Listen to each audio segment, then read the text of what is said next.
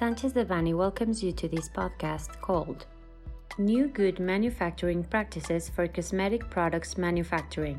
We remind you that this material is only informative and cannot be considered legal advice. For more information, please contact our lawyers directly. On July 5, 2022, the Mexican official standard NOM 259 SSA1 2022 Products and Services Good Manufacturing Practices for Cosmetic Products was published in the Federal Official Gazette. The purpose of this NOM is to establish the necessary health controls regarding the manufacturing and related processes for cosmetic products applicable to legal entities and premises operating in this industry, and guarantee that these products do not represent risks to consumers' health, implementation of preventive systems, and control and verification of the product's quality to assure the safety of cosmetic products.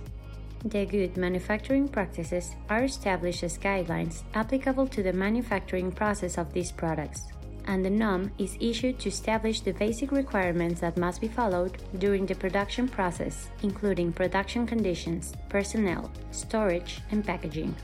This NOM also establishes the requirements to guarantee the health, quality, and safety of these products and their use, consumption, and effectiveness through the implementation of these good manufacturing practices, which are considered as the basis for health control to assure manufacturing and other processes under health quality conditions, quality improvement, elimination and or reduction of risks to the consumer's health.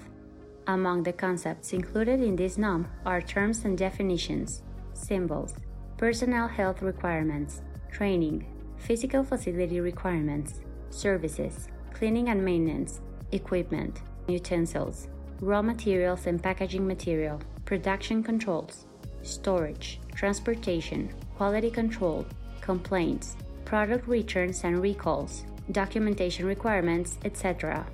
It is important to mention that this NOM is not only applicable to production and other processes carried out within Mexican territory, but also to those products imported into Mexican territory and, in general, to all the traceability of the processes up to their delivery to the final consumer.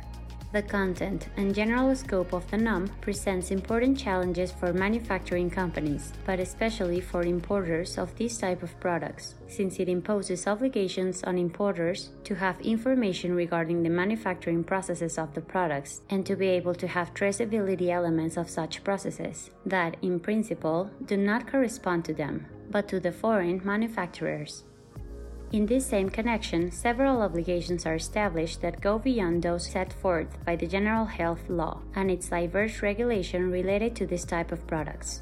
The NOM will enter into force on September 2, 2022. However, the obligations related to the documentary controls established therein will enter into force 180 calendar days following the publication. This is on December 31, 2022. Finally, the obligation to comply with these requirements related to the technical requirements of the facilities will enter into force 240 days after the NOM is published. This is on March 1, 2023.